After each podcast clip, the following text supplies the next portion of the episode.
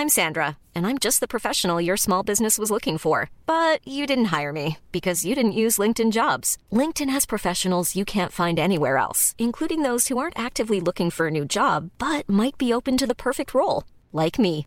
In a given month, over 70% of LinkedIn users don't visit other leading job sites. So if you're not looking on LinkedIn, you'll miss out on great candidates like Sandra. Start hiring professionals like a professional. Post your free job on linkedin.com/people today.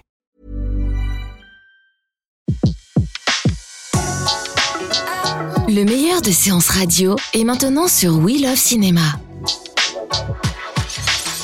Les secrets du cinéma.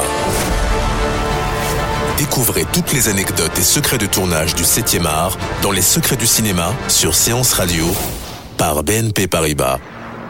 La manière la plus facile de réaliser un film, c'est d'en rêver. C'est ce qu'affirme Ang Lee, réalisateur taïwanais, auteur de Tigres et Dragons et oscarisé pour L'Odyssée de Pi et Brokeback Mountain. Ça ne regarde que nous et personne d'autre.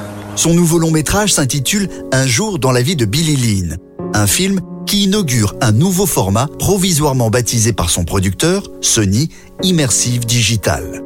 Littéralement, numérique immersif.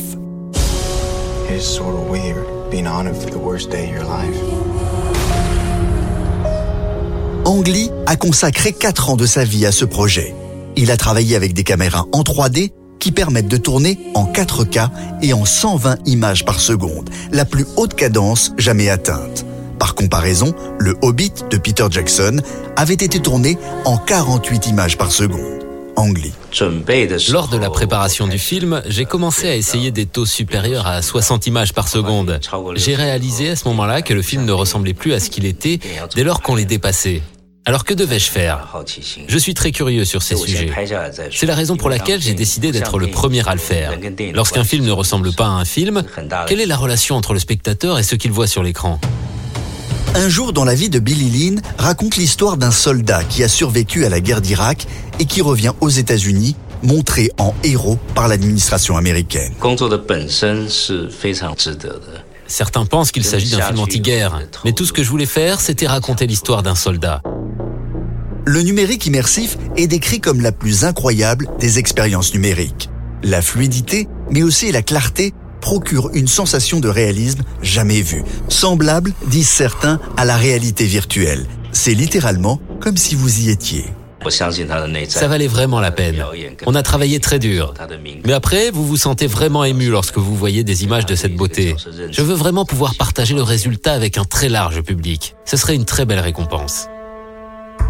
Cette nouveauté technologique suscite un large débat parmi les critiques. Certains estiment qu'autant de réalisme affaiblit en quelque sorte les émotions du film. anglie espère de son côté pouvoir approfondir son expérimentation. Je souhaite continuer à travailler avec cette technique, bien sûr. C'est mon rêve. Je me rends compte du chemin qu'il reste encore à parcourir et à quel point il faudra travailler dur pour obtenir les meilleurs résultats. Et j'espère que le public m'en donnera la chance. Le nouveau film d'Ang Lee, en numérique immersif, sort le 11 novembre aux États-Unis. En France, il faudra attendre le 25 janvier 2017. C'était Les secrets du cinéma sur Séance Radio, la radio 100% cinéma. Retrouvez l'ensemble des contenus séances radio proposés par We Love Cinéma sur tous vos agrégateurs de podcasts.